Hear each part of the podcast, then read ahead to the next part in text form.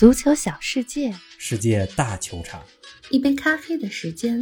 陪你聊足球，但不止于足球。英超第十八轮，利物浦与热刺为球迷们提前奉献了圣诞大餐。二比二的比分，八张黄牌，一张红牌，多次争议判罚，一场无比疯狂的比赛。亚历山大·阿诺德再次上演精彩助攻，本赛季助攻数已达到十一个。为什么说他是足球界里的库里呢？利物浦和切尔西双双丢分，曼城扩大了领先优势，而刮起青春风暴的阿森纳巩固了积分榜第四的位置。更多精彩内容尽在本期足球咖啡馆。听众朋友们，大家好，欢迎来到新一期的节目。王老师你好啊！最近英国疫情形势非常严峻啊，不少英超比赛都被推迟了，感觉国际足坛的热点有点少啊。林子好，听众朋友们，大家好。虽然足坛的热点比较少，嗯但本周篮球界迎来了一个历史性的时刻。怎么呢？库里成为了 NBA 历史上的三分王。是金州勇士和纽约尼克斯比赛当中呢，在纽约的麦迪逊广场花园，库里打破了雷阿伦之前保持的两千九百七十三个三分球的记录。嗯，无数篮球迷啊，在电视机前见证了这一历史时刻。其实打破这个记录之前啊，嗯库里已经是篮球迷们心目当中三分球第一人，只不过现在在数据上也是三分王实锤了。实锤。大概五六年前啊，我在旧金山，准确的说是在奥克兰现场看过金州勇士的比赛。库里跑着扔三分那动作，太写意，太美了。哎呀，真是哎，冯老师，你这有点串台了啊！足篮不分家嘛，是吧？库里打破纪录之后啊，我就在想，足球领域里边有没有一位像库里这样有特点的球员？嗯，库里，你要说绝对的荣誉和成就，他肯定和乔丹、科比、詹姆斯都有差距。但你要说影响力，那我觉得他可以说是改变了人们对一项运动的理解。篮球比赛当中，嗯以前投三分都是接球扔三分，库里可以说是开创了跑投三分的先河。是的，让不合理在他这儿变成了合理。嗯，我这几天啊就琢磨着，现役的足球运动员里边是否有这么一个人物，他的踢球风格改变着我们对场上某个位置，或者说对技战术的理解，甚至改变着我们对足球这项运动的认知。这礼拜啊，我看了两场利物浦的比赛之后，终于找到了答案。我心目当中足球界的库里就是利物浦的右后卫亚历山大·阿诺德。你看周中对纽卡的比赛，利物浦三比一获胜，第三个进球，阿诺德打出了一脚世界波，禁区外三十米重炮轰门，直挂球门的死角，太漂亮了。是今天凌晨，利物浦客场二比二战平热刺的比赛当中，也就是圣诞大战啊，提前上演的圣诞大战。利物浦的第二个进球，阿诺德在禁区右路把球横扫到门前，罗伯逊头球破门，这个助攻也特别漂亮。嗯，所以我就在想啊，怎么呢？阿诺德这场上站位是右后卫，但他的作用绝不仅限于后卫，助攻能力超强，是利物浦在进攻端最有效的武器之一。嗯过去四五个赛季送出了五十多个助攻，应该是同期助攻数最多的后卫了。同时，他在场上的位置啊，又不总是在右边，经常和左边的罗伯逊换位，或者出现在球队进攻当中的中路。另外啊，他的任意球远射都很有威胁。你在维基百科上搜亚历山大·阿诺德，第一句话介绍是世界上最出色的右后卫之一。我看到这话我就有点想笑，因为在我的认知里边，嗯阿诺德已经不只是一名传统的右后卫，甚至我们找不到一个合适的词儿来形容他的场上位置。加里内维尔不是说过吗？阿诺德创造力太强了，就像是贝克汉姆在打右后卫。总之一句话，阿诺德改变了我对边后卫的认知。当然了，如果评选世界前十的球员，阿诺德不会排在前十。怎么呢？比他技术全面、比他获得荣誉更多的球员太多了。但你要说现役哪个球员，就像篮球界的库里一样，改变着人们对这项运动的认知，也引领着现在踢球的小球员们踢球、练球、模仿的方式。嗯，能起到这个作用。那么，我觉得阿诺德就是足球界的库里。是的，哎，咱们今天说阿诺德挺合适的，他在利物浦的球衣号码是六十六号，正好咱们这期节目呢是足球咖啡馆的第一百六十六期，还挺巧的啊。王老师啊，先来说说今天凌晨刚刚结束的利物浦和热刺的比赛吧，最终比分是二比二。比赛过程真是跌宕起伏，比赛场面也十分火爆。除了罗伯逊的红牌之外，双方还各有四名球员吃到黄牌，而且比赛当中也出现了几次争议的判罚。你怎么评价两队的表现以及裁判的表现呢？这场比赛两个队打得都非常开放。为什么说这么开放呢？嗯主要是两个队里边都有关键主力缺阵。利物浦这边的范戴克和法比尼奥不在，中场没了屏障，后防没了定海神针。是开场前二十五分钟踢得非常乱。热刺呢，如果把握机会好一点儿，前三十分钟二比零甚至三比零领先利物浦都是有可能的。嗯但是二十五分钟之后啊，热刺自己的中后场出现了问题，啊尤其是中场开始有传接球的失误，出错了。出不去球。嗯，这和他们的中场大将赫伊别尔不在有关系。嗯，利物浦呢就接管了比赛的节奏，上半场若塔的头球扳平了比分。下半场依然是热刺打了个好的开局，但没抓住进球机会。下半场十五分钟之后呢，利物浦缓过来了，并且在一次反击当中，阿诺德助攻罗伯逊破门，反超了比分。嗯，但就在利物浦有希望带走胜利的时候，门将阿里松出现了出击的失误，孙兴民把比分扳平二比二。这时候比赛还有十五分钟，啊我想着说最后十五分钟谁都有可能赢。对呀，而就在这个时候，意外事件发嗯生了，罗伯逊一次非常粗鲁的背后扫荡腿。踢倒了埃莫松啊，被红牌直接罚下。哎利物浦少一人作战，这场上的军事呢就被打破了。嗯最后十分钟，利物浦思路也是守住平局，咱们拿一分儿，对吧？热刺呢也没有太好的机会，最终比分是二比二。再来说说裁判的表现呢？你要说裁判啊，赛后大家都在说好几个判罚有争议，嗯但我觉得其实最大的争议在于上半场第二十分钟，凯恩飞铲罗伯逊的那个当时给了黄牌，嗯我认为这应该是一个直接红牌的动作。是啊，如果凯恩上半场被罚下，那么这将是一场完全不一样的比赛。嗯，至于其他判罚啊，比如呃有几个球双方在禁区里边有可能获得点球的机会，对吧？如果单独看每一个球的判罚，那么每一个球都有一些争议。是，但如果把比赛的九十分钟所有的判罚串起来看，你会发现主裁判蒂尔尼他的判罚尺度还是前后比较统一的。有一致的标准。嗯，他的判罚尺度呢较为宽松。嗯换句话说呢，一般的犯规不吹，而一旦吹了犯规，给牌的几率是很大的。啊同时呢，他在掌握进攻有力原则上，我觉得把握的还是不错的。嗯但是哈、就是上半场凯恩的那个红牌没给，下半场罗伯逊的红牌给了，这个是最大的争议。嗯，有点不合适。总之，这场比赛我觉得对两个队来说啊，都不是发挥的最好、场面控制的最好的比赛。但是对球迷来说，尤其对中立球迷来说，可以说是提前上演的圣诞大战。哎，咱们把话题再次回到阿诺德身上吧。他也是刚刚获得了英超官方评选的十一月份最佳球员。我感觉阿诺德虽然错过了今年夏天的欧洲杯，但经过了一夏天的恢复和调整之后，这赛季又是满血复活，恢复到了二零一九年的水平。你怎么看呢？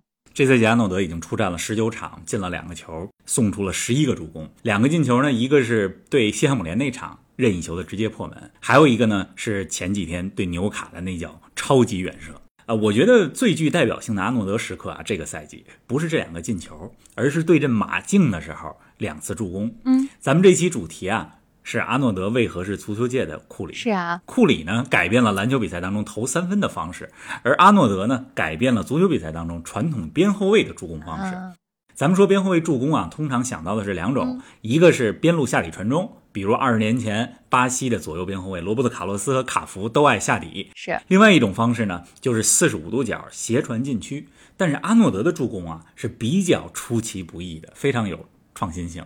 在欧冠当中啊，利物浦二比零赢马竞的那场比赛当中，两个进球都是阿诺德送出的助攻。嗯第一个球呢是萨拉赫在脚旗附近回传给阿诺德之后，阿诺德不停球，四十五度角传中，打出了一个时间差。第二个传球呢是同样在马竞的比赛当中啊，阿诺德在右侧禁区角上拿球，马竞的后卫可能会觉得说阿诺德会把球给吊起来，嗯但他来了一个四十五度角贴地传球，助攻马内得分。啊，你看，对马竞的这场比赛当中，两个助攻，一次是第一时间预判提前量传球，一次是打低平球传到禁区里。这两个球体现了阿诺德的技术和智慧确，实是。都达到了一个打时间差的效果。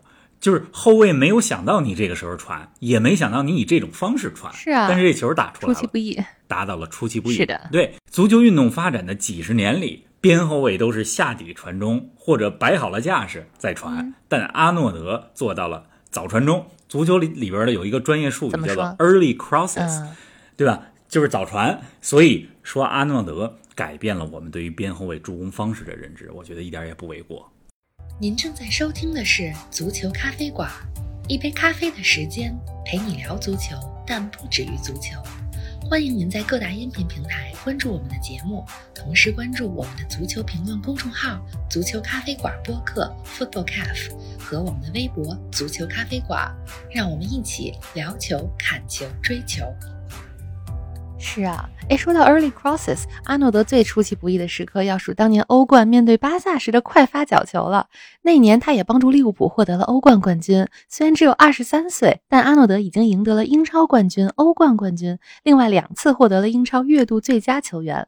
说到英超月度最佳球员啊，这个值得说一说。嗯，一次是上个月，就是二零二一年的十一月，是还有一回是二零一九年的十二月。嗯，为什么值得说说为呢因为二零一九年十二月之前，英超已经连续十二年没有边后卫获得过月度最佳球员了。哦上一次还是二零零七年三月份，嗯曼城的边后卫理查兹。可以说，阿诺德让边后卫这个曾经不那么起眼的位置，成为了这几年来英超关注的焦点。之前咱们节目里边也说过，曼城、利物浦、切尔西三强榜首大战，谁能夺冠，很大程度上取决于这三个队里边顶级边后卫或者说边翼位的表现。是的，二零一九年，刚才你提到了巴萨的那场比赛嗯。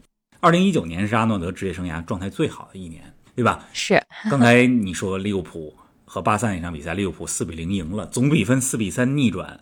那场欧冠半决赛打的是荡气回肠。阿诺德发角球，先是做了一个虚晃的假动作，然后呢，巴萨后卫都背身儿退回到门前的时候，来了一个突然袭击的快发角球，助攻奥里吉。对呀没有阿诺德在这场比赛当中的两个助攻，就没有利物浦的逆转，以及没有之后利物浦二零一九年的欧冠的冠军还。真是。当然了，一九年除了对巴萨的这一场，还有一场比赛，就是一九年年底利物浦四比零大胜莱斯特城的比赛。嗯那场比赛四个进球都和阿诺德有嚯关，一个进球，两个不同方式的助攻，并且制造了一个点球。你从四个进球用不同的方式来贡献，就能够看出来阿诺德的技术是非常全面的。嗯，哎，这和库里有点像。你看库里不只会扔三分，对吧？前几个赛季中距离的投篮到篮下的突破，突破后的分球都很有威胁，是啊，很全能。都行。所以拿阿诺德和库里来比，对吧？在技术全能性方面还是有很大相似性的。哎，你还甭说，如果细看的话，阿诺德和库里还真有那么一点神似。冯老师，听说阿诺德也是个情商和沟通能力很强的人，照这个势头发展下去，他会是利物浦未来的队长吗？绝对的情商和智商都很高，嗯而且阿诺德啊喜欢下国际象棋，他和国际象棋大师卡尔森也下过棋，挺了十七步才输棋。哇，据说哈比比尔盖茨和卡尔森下棋的时候多走了八步，嗯所以说阿诺德很聪明，而且他的情商挺高的。嗯前几天英国的天空电视台采访他，问了一个很难的问题，说如果你现在就退役，或者为曼联踢球之间二选一，你会选哪个？嗯阿诺德说宁愿退役，也不为曼联效力。这是利物浦球迷想听到的，那肯定的对吧？阿诺德和杰拉德一样，都是莫西塞德郡土生土长的孩子。嗯，二零一五年呢，杰拉德离开利物浦；二零一六年，阿诺德逐渐浮出水面，是他是接任杰拉德成为下一代利物浦领袖的最佳的嗯人选。而且今天凌晨对热刺比赛里边是阿诺德第一百九十八次代表利物浦出场。啊，利物浦在二零二一年还有三场球，如果阿诺德再出场两次，今年之内就能达200成二百场这个里程碑。是这会比杰拉德还要早。嗯你刚说阿诺德是利物浦下一任队长胚子哈，其实早在去年利物浦和中日德兰的欧冠比赛当中，他就佩戴过队长袖标，也是利物浦队史在欧洲赛事当中最年轻的队长。这克洛普很欣赏阿诺德呀，阿诺德。之所以能够成为标新立异，甚至有点离经叛道的右后卫，必须感谢克洛普，你对吧？你再好的苗子，你得有适合他的土壤。呀、才能长出来。克洛普主动尝试，或者说允许阿诺德做一些非传统性的尝试，比如进早传中，比如和罗伯逊的换位，对吧？这和库里也一样。如果没有勇士队主教练科尔允许他以这种常人看似不合理的方式打球，就没有今天的库里。嗯，如果没有克洛普，也没有今天的阿诺德。确实是。阿诺德的助攻能力确实很强，但防守似乎是他的弱项啊。作为一名边后卫，要想成为更伟大的球星，他下一步得重点加强防守吧。这要看你怎么来比。嗯如果拿阿诺德和防守最好的边后卫比，那肯定差一大截儿。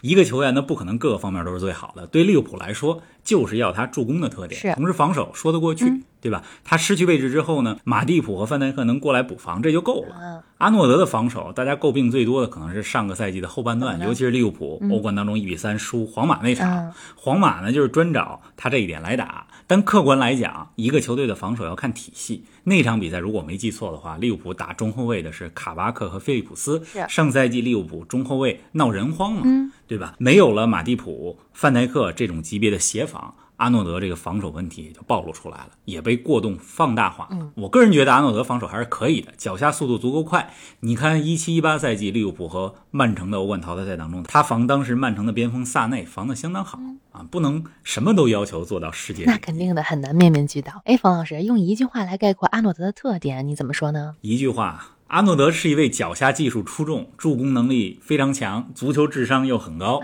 并且对足球这项运动和边后卫这个位置有革命性意义的右边后卫。很高的评价呀！这这一句话有点长啊，不过也算一句话。这里边关键词是革命性，也就是让咱们眼前一亮，这位置还能这么打，足球还能这么踢。对了，咱们这期的互动话题就请听众们说一说，您脑海当中第一个浮现的。对于足球这项运动的发展有着革命性改变的球员是哪位？或者说哪个球员的出现让你有一种耳目一新的感觉啊？我给大家举两个例子啊，比如九十年代盘球大师德尼尔森，对吧？原来盘带可以这么花哨。比如德国的门将诺伊尔，原来门将的出击范围可以这么大。是啊，希望大家说一说。对呀，欢迎大家给我们留言，精彩的评论呢，我们也将在下期节目当中分享。咱们再抓紧时间说说本轮英超的其他焦点。阿森纳四比一大胜利兹联，收获三连胜，巩固了积分榜第四的位置。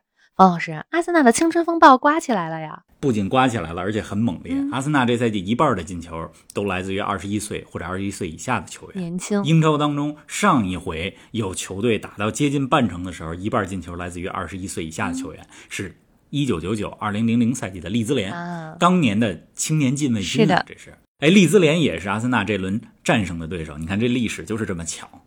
阿森纳这场比赛的四个进球，打进两个球的马丁内利二十岁，打进一个球的萨卡二十岁，史密斯罗二十一岁。这青春风暴太厉害了。是。当然了，阿森纳最近状态不错，也和咱们之前节目里边分析过的这赛季引援很成功有直接的关系。门将的位置上，从莱诺到拉姆斯戴尔；右边后卫从贝莱林到富安健洋，这都是升级。另外，咱们上期节目也说了，奥巴梅扬不在的时候，阿森纳踢的其实更好。目前，奥巴梅扬和阿尔特塔也算是正式决裂了。下一步要考虑的不是他还能不能回到主力阵容当中，而是他会不会走人，还有没有机会再为阿森纳出场。有，还真是。呃，利兹联对吧？一比四输了球，三连败，连续输给切尔西、曼城、阿森纳。其实倒不可怕，可怕的是这连续三场啊，丢了十四个球，这么多。利兹联呢，目前在多赛的情况下排在倒数第五。我还是觉得他们这赛季能保级，对吧？目前你看十六个积分。如果之后二十场能赢五六场，保级问题就不会很大。但利兹联更让人担忧的是，这赛季之后怎么办？明年夏天，贝尔萨估计要离任，球队当中的大腿拉菲尼亚、菲利普斯估计会被豪门球队买走。是啊，下赛季的利兹联怎么办？这是个问题。哎，咱们的节目又到尾声了，还是老规矩，冯老师给我们说说未来几天有哪些值得关注的赛事。马上圣诞了，五大联赛除了英超都要冬歇了。当然，英超今年因为疫情的原因，圣诞新年的比赛也有一些场次要被延迟。是，远了不说，咱们说说未来几天吧。我准备看看周四凌晨国米和都灵的比赛。国米已经提前锁定了半程的冠军，最近这状态真是好。是，最近五轮意甲。不仅五连胜，而且进十六球不失一球，厉害！大家都觉得这赛季没有了孔蒂、卢卡库、阿什拉夫，国米可能会掉链子。结果小因扎吉人家带队的战绩非常稳定，经济适用型的阵容，那是打出了顶级的战绩。另外，英格兰联赛杯四分之一决赛也是这礼拜，礼拜三凌晨啊，我准备看看阿森纳和桑德兰的比赛。桑德兰多么熟悉的名字，对呀，但是已经阔别英超将近五年的时间了，现在在第三级别的联赛，很想念他们。祝大家看球愉快吧！咱们礼拜四早上不见不散。好的，大家继续看球，咱们下期节目不见不散。